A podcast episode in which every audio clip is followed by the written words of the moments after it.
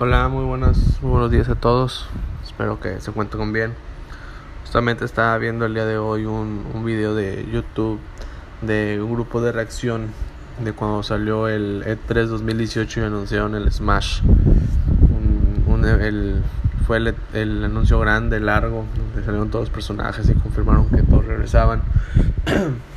y, y, me quedé pensando, este, no se acuerdan que anunciaron a Zelda y cuando anuncian a Zelda, están anunciando que el traje que va a usar es el Link Between Worlds, el, el traje de, de, esa, de, ese, de ese juego. Y bueno, hubo gente pues que quería el, el, traje de Breath of the Wild, no tiene sentido, es el más nuevo.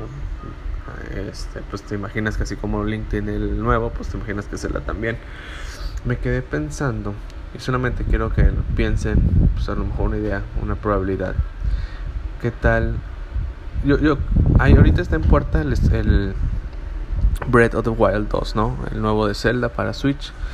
Probablemente salga, yo creo que más tardar 2021. No creo que sea el 2022, pero bueno, supongamos por momento que sale entre hoy hasta el 2021.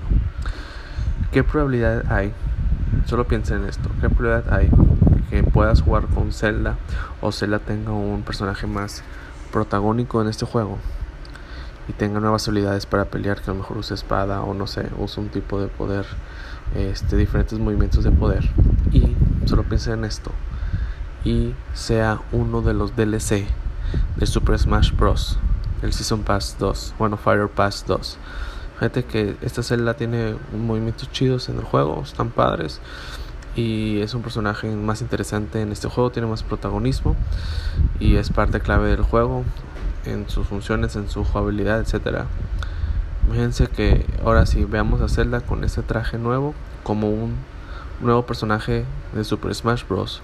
en el nuevo Fire Pass DLC y sea el nuevo este pues nuevo agregar así como hay tres links ahora ya dos celdas no que sea la celda nueva y la celda que ahorita tenemos solo piénsenlo que yo creo que es posible pero bueno, no sé, es algo que a mí me gustaría ver. A lo mejor ya hay mucho personaje de Zelda. Pero yo creo que si en el juego es un personaje muy, muy interesante, valdría la pena tenerlo una celda adicional.